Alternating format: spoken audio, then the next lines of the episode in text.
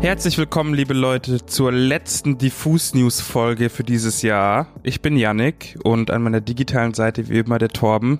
Wie geht's dir? Mir geht's ganz gut, aber ich habe gerade fast einen Nervenzusammenbruch gekriegt, weil wir original eine halbe Stunde lang versucht haben, die Technik zum Laufen zu bekommen.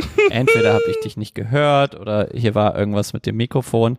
Mann, ich glaube, die Technik ist einfach schon im Urlaub. Ja. Aber hey, letzte Folge die Fußnews für dieses Jahr. Wir legen am 12. Januar, das ist ein Dienstag, legen wir wieder los. Bis dahin wird ein bisschen Winterpause gemacht. Natürlich könnt ihr weiterhin News und Beiträge auf unserer Seite lesen, aber hören erst Anfang Januar wieder. Oder Mitte Januar ist das ja schon fast. Kommt ja auch noch ein bisschen was bei uns auf der Website, muss man sagen. Wir haben ja fürs Ende des Jahres noch ein bisschen was geplant, was Kleines. Wir haben vorgesorgt. Bevor wir aber in den Release-Freitag starten und einmal schauen, was für spannende neue Musik heute so erschienen ist, wollen wir uns einmal mit einem Thema beschäftigen, was diese Woche ziemlich für Furore gesorgt hat. Und zwar geht es so grundlegend um die Frage, warum wird Shireen David eigentlich anders behandelt als ihre männlichen Kollegen? Ja, ist eine gute, ist eine gute Frage auf jeden Fall. Ist eine gute Frage, auf die wir gleich mal eingehen zum Kontext.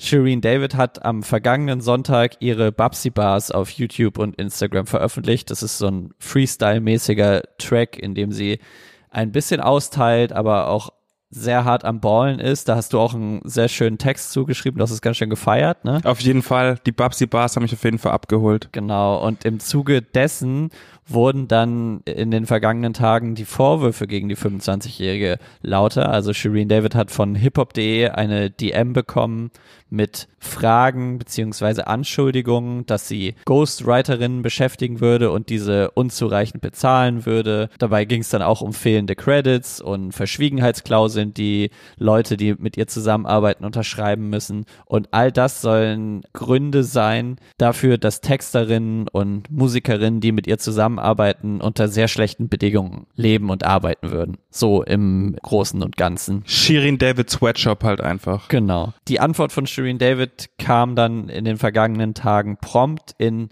unzähligen Instagram Stories. Ich glaube, zusammengerechnet sind das ist fast eine Viertelstunde, die man sich da angucken Let's kann. go. Und wenn man weiß, dass eine Story 15 Sekunden maximal sind, weiß man, da wurden ganz viele Stories hintereinander geschaltet. Genau, und sie hat sich zu all diesen Vorwürfen von hiphop.de geäußert und war natürlich not amused. Sie hat sich geäußert, dass sie von allen Leuten NDAs, also Verschwiegenheitsklauseln unterschreiben lassen würde, weil sie sich dadurch einfach sicherer fühlt und im Studio sehr viele Dinge passieren, die eben vielleicht nicht für die Öffentlichkeit bestimmt sind. Und sie sagt, und da haben wir auch schon mal zwei Ausschnitte vorbereitet, dass sie ihre Writer und Writerinnen sehr gut behandeln würde. Ganz kurz zur Info und ganz kurz nur zum Thema Bezahlung. Wer hat denn die meisten GEMA-Rechte am ersten Album bekommen? Weder die Finishers, also Produzenten, noch ich. Die hat der Writer bekommen. Und warum? Weil ich es wollte. Und weil ich mich jedem, mit jedem angelegt habe, um für diesen Writer zu kämpfen und zu sagen, ey, der Typ ist broke und er braucht das Geld am meisten. Genau, und hier hat sie sich dann sehr wahrscheinlich auf Chima Ede bezogen, da kommen wir auch gleich nochmal zu. Und Shireen David hat auch noch Folgendes gesagt. Wer wurde alles markiert unter meinem Post? Wer war die erste in Deutschland, die öffentlich gemacht hat, dass sie Ghostwriter nutzt und wer ihre Texte schreibt? Wer? Oh mein Gott, das war Shireen David. Um das alles abzuschließen, es hat sich so eine kleine Schlammschlacht beziehungsweise so etwas wie so ein Rosenkrieg entwickelt. Bei dem Writer, den Shireen David auch erwähnt, handelt es sich sehr wahrscheinlich um Chima Ede. Sie hat sich wohl dazu entschieden, nicht mehr mit ihm zusammenzuarbeiten. Der Chima hat sozusagen fast das gesamte Debütalbum von Shireen mitgeschrieben und Laut seinem Bruder jedes Wort. jedes Wort, genau. Auf diese ganze Schlammschlacht wollen wir auch gar nicht so eingehen. Da wurden Anschuldigungen hin und her geschickt.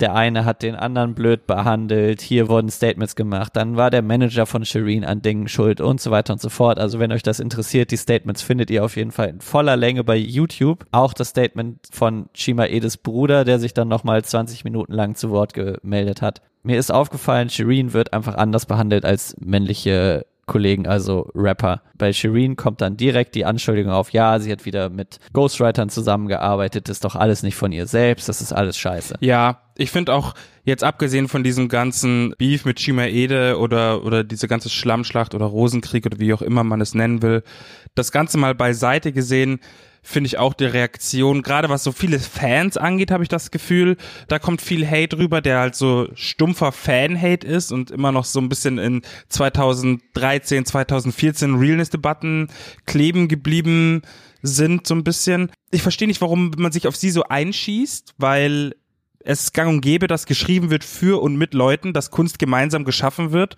Das ist ja nichts Neues mittlerweile. Ich meine, bei Bushido wird das, das ist, der ist ja sowieso das Paradebeispiel dafür, wenn es um Rapper und äh, Schreibhilfen geht. Bei Bushido ist ja das Thema auch schon lange durch. Der ist jahrzehntelang der größte Rapper Deutschlands gewesen und da kann man teilweise raushören, ah ja, da hat Shindy für ihn geschrieben, ah ja, das war seine Echo Fresh Zeit. Also man kann sein, seine Karriere fast in Dynastien, in Writer-Dynastien einteilen.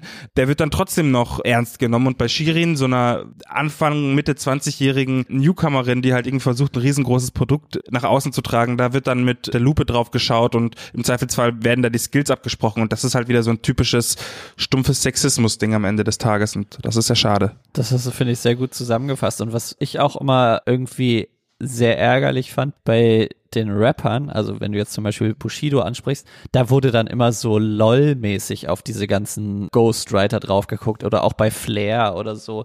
Dann wurde dann immer gesagt, haha, guck mal, da hat doch der mitgeschrieben und so, hä, witzig, witzig, witzig. Und bei Shireen, egal bei allem, was sie macht, schlägt das in so einen ganz krassen Hass um. Also letztes Jahr haben wir zum Beispiel auf unserem YouTube-Kanal auch ein Video mit dem Titel Shireen David, was soll der ganze Hass veröffentlicht. Da ist Daniela zum Beispiel darauf eingegangen, dass Shireen David immer Arroganz vorgeworfen wird. Das heißt, wenn Shireen David in ihren Musikvideos Materialismus abfeiert, irgendwie vor Autos flext und so weiter und so fort, dann wird das als arrogant abgestempelt. Wenn männliche Kollegen das machen, ist das irgendwie geil und oh, geil, wie arrogant Shindy schon wieder ist.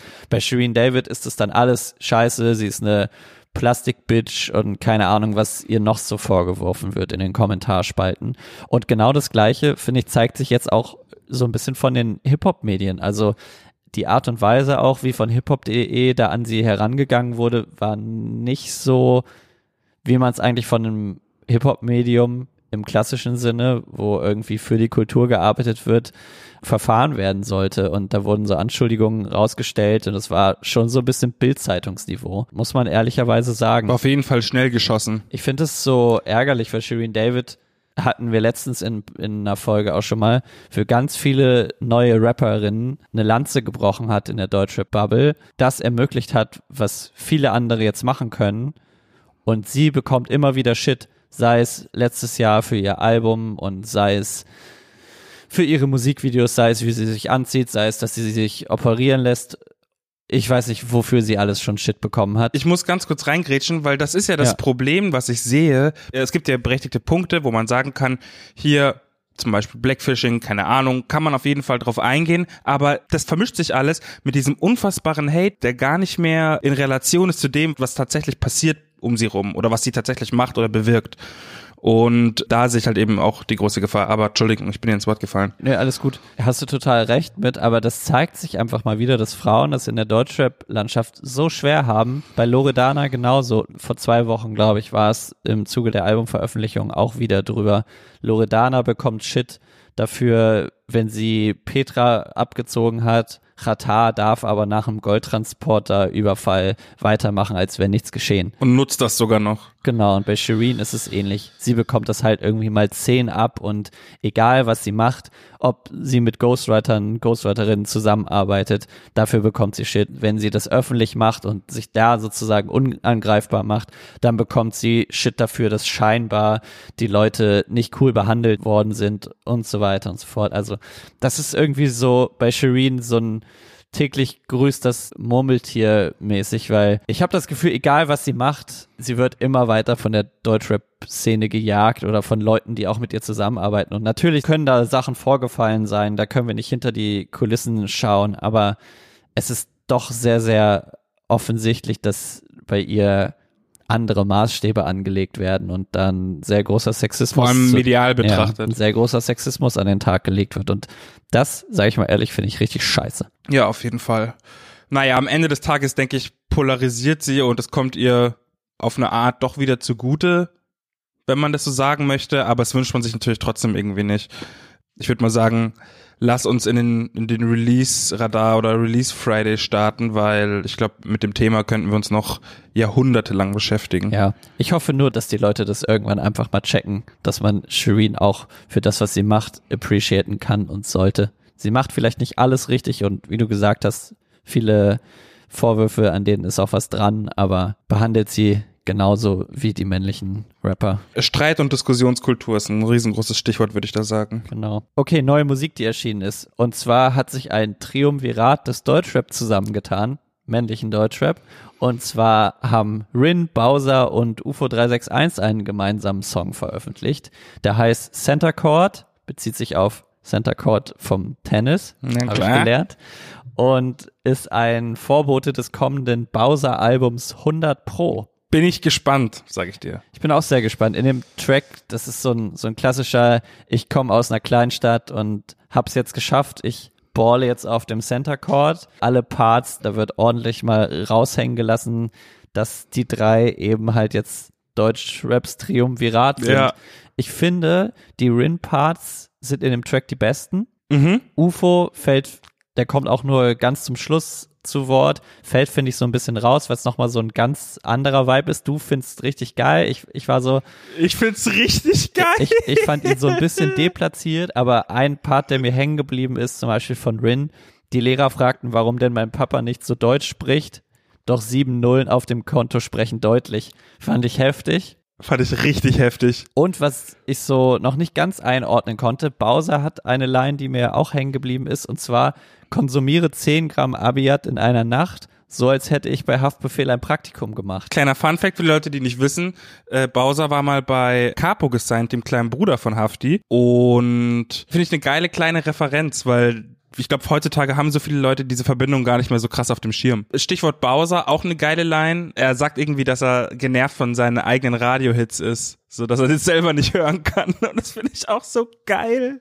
So geil, arrogant und ignorant. Und Knossi hat es mal wieder in einen Rap-Track geschafft, denn äh, Bowser hat auch noch eine Line, dass er im Hotel mit Knossi einen Livestream auf Twitch macht. Ist halt so und kleine Referenz an sein Fauxpas im Livestream bei der, war das der Weihnachts-Livestream oder der Halloween-Livestream? Ich blick schon gar nicht mehr durch. Das war das Horrorcamp. Horrorcamp. Ja. Genau. War wohl echt ein Horrorcamp, Alter. Absoluter Horror. Ja. Was mir noch aufgefallen ist in dem ganzen Zuge, ich glaube, viel mehr braucht man auch gar nicht zu sagen, als dass, dass ihr euch den einfach mal anhören könnt. Gibt echt viel zu entdecken in dem Track. UFO hat scheinbar seinen Instagram-Account gelöscht. Ja, schon seit dem Loredana-Feature. Man findet seinen Instagram-Account nicht mehr. Keine Ahnung, was da los ist. RIP UFO und Lang lebe der Kaiser anscheinend mal wieder. Part 2. Mal wieder. Lass uns zum nächsten Release kommen. Meinem persönlichen Favorite. Oh Wunder, oh Wunder. Neuer OG Kimo Song. Malik heißt er. Und ey, Mann, was soll ich sagen? Holt mich komplett ab, ist cineastisch. Ich habe so einen kleinen Beitrag gestern noch dazu geschrieben, kann man gerne auf unserer Website nachlesen. Ist halt wie, als wären sie nie weg gewesen. Ne? Wie als hätten sie nicht eine Sekunde lang irgendwie Pause gemacht, sondern einfach direkt nahtlos rangeackert nach Geist. Frankie und Kimo führen halt einfach fort. Sind qualitativ, habe ich das Gefühl, nochmal, also gerade was das Video angeht, nochmal ein Stück, ja, doch einfach cineastischer und nochmal qualitativ hochwertiger. Und ich will gar nicht zu viel verraten. Ich glaube, das muss man so ein bisschen auf sich wirken lassen. Ich will auch nicht zu viel auf den Text eingehen. Es wird viel Ganovenhaftes gesprochen. Total. Dann haben zugezogen Maskulin einen Weihnachtssong veröffentlicht und das Ganze ist ein richtiger Frechdachs-Track, möchte ich sagen, und ist so ein Remake beziehungsweise so in Anlehnung an den Sido-Klassiker, also den Sido-Weihnachtssong. Und ich habe eigentlich auch nur eine Zeile von Grimm, ist die, glaube ich. Wofür ist die kleine Tasche oben an der Jeans? Für das Geld, das ich mit Spotify verdiene. oh Mann, Bro. ja. Madige Banane. Außerdem hat äh, Jen Kalle sein erstes Solo-Mixtape rausgebracht. Kalle allein zu Haus heißt das und ist auf jeden Fall melodischer als je zuvor. Es ist natürlich hauptsächlich der Drogentalk, der Luxus-Brand-Talk, der ich habe sehr viele Frauen-Talk. Ist halt einfach nicht so die Musik für mich, würde ich jetzt mal behaupten. Ist aber trotzdem unfassbar eingängig. Der Sound ist wirklich, wirklich stark. Also es ist locker Ami-Level auch, wie er irgendwie seine Adlibs platziert und so weiter und so fort. Es gibt ein, zwei besonders spannende Songs. Glücklich zum Beispiel. Da rappt er Wenn ich nachdenken muss, bin ich nicht glücklich. Ich will aufhören mit Drugs, aber es nützt nichts. Kaufe teure Sachen, doch es macht mich nicht glücklich. Du bist schlecht, ich tue, als ob ich es nicht wüsste. Es ist so crazy teilweise, wie er so seinen toxischen Lifestyle irgendwie reflektiert, aber dann auch wieder nicht reflektiert, sondern einfach nur präsentiert. Und teilweise ist auch noch so eine Line, die ich einfach mal jetzt hier in den Raum stellen will, die, die mich schon fast ein bisschen traurig stimmt auf eine Art, ist, Mama sagt zu mir, geschlafen, weil du raus bist. Nach so einer durchzechten Nacht und es ist halt so, wow, okay, crazy. Aber er rappt halt so auf so locker flockig und so Angeberbasis und ja, ist halt Jen Kalle ist, ist halt ein Charakter, würde ich jetzt mal behaupten. Ist bestimmt nicht jedermanns Sache oder jeder Fraus Sache erst recht nicht, weil es auch schon sehr hart ist und sehr sexistisch ist, teilweise, stellenweise. Nichtsdestotrotz soundmäßig halt krass, was soll ich sagen? Total. Ansonsten gibt's auch noch eine neue EP von Döll und die trägt den Titel Kultur. Ist, finde ich, wenn wir jetzt von Yin, also ich glaube, es gibt keinen krasseren Bruch, wenn man von Yin Kalle zu Döll kommt. Das ist so die komplette Kehrseite der Medaille. 100 Prozent habe ich auch eins zu eins hier so stehen in meinen Notizen. Also es ist das komplette Gegenteil. Die EP hat auch gerade mal sechs Songs und ein einziges Feature und zwar Audio 88 und ich glaube, es ist der schnellste Audio 88 Part, den ich jemals gehört habe. Also ich habe ihn noch nie so schnell rappen hören, tatsächlich. Mir hat das sehr gut gefallen, weil es auch Drogentalk ist sehr viel bei Döll, ironischerweise, aber halt eben ultra reflektiert, überhaupt nicht beschönigend und halt die ganzen Schattenseiten, dunklen Reflexionen, die man irgendwie hat, wenn man darüber nachdenkt, was man sich alles verbaut, wenn man Drogen nimmt, wie viel man Drogen nimmt, wie man da überhaupt erst in den Drogenfluss reingerät. Es ist teilweise sehr slow und trotzdem sehr kraftvoll. Ich würde behaupten, mein Favorite ist der Song Still. Das ist so ein Trennungssong. Ja, was er da rappt, ist einfach sehr ehrlich, direkt an seine ehemalige Partnerin und geht halt einfach unter die Haut, holt mich auf jeden Fall komplett ab und fühle ich sehr. Ich fand den 5-Sekunden-Track, der schon vorher ausgekoppelt wurde, glaube ich, den fand ich heftig und hat man öfter mal bei Döll ja auch schon in der Vergangenheit einen ganz schönen Kloß im Hals. Aber richtig starke Kloß im Hals Musik ist das. Ziemlich rappig heute alles. Voll. Möchte ich meinen. Es ist auch so langsam der Weihnachts-Winterblues eingekehrt. Die restliche beste neue Musik findet ihr auch in unserer Playlist. Packen wir genauso wie auch nochmal auf Shireen David bezogen unseren Deep Dive aus dem letzten Jahr in die Show Notes. Könnt ihr euch mal angucken, durchhören und so weiter und so fort. Ansonsten war es das auch schon mit den Diffus News für heute und für dieses Jahr. Hey, ich bin ein bisschen traurig jetzt. Ich wollte auch gerade sagen, mir kullert gleich eine Träne. Hey, wir erholen uns ein bisschen und hören uns am 12. Januar wieder. Bis dahin macht euch eine schön ruhige Zeit, bleibt drin, bleibt vor allen Dingen gesund und macht's gut. Bye bye. Und hört halt über die Feiertage einfach nochmal alle Folgen zweimal durch, folgt dies, das. Wenn wir wieder zurückkommen, will ich auf der Eins sein. Sagen wir es einfach mal so. Krank. In diesem Sinne, guten Rutsch. Pussy, Pussy.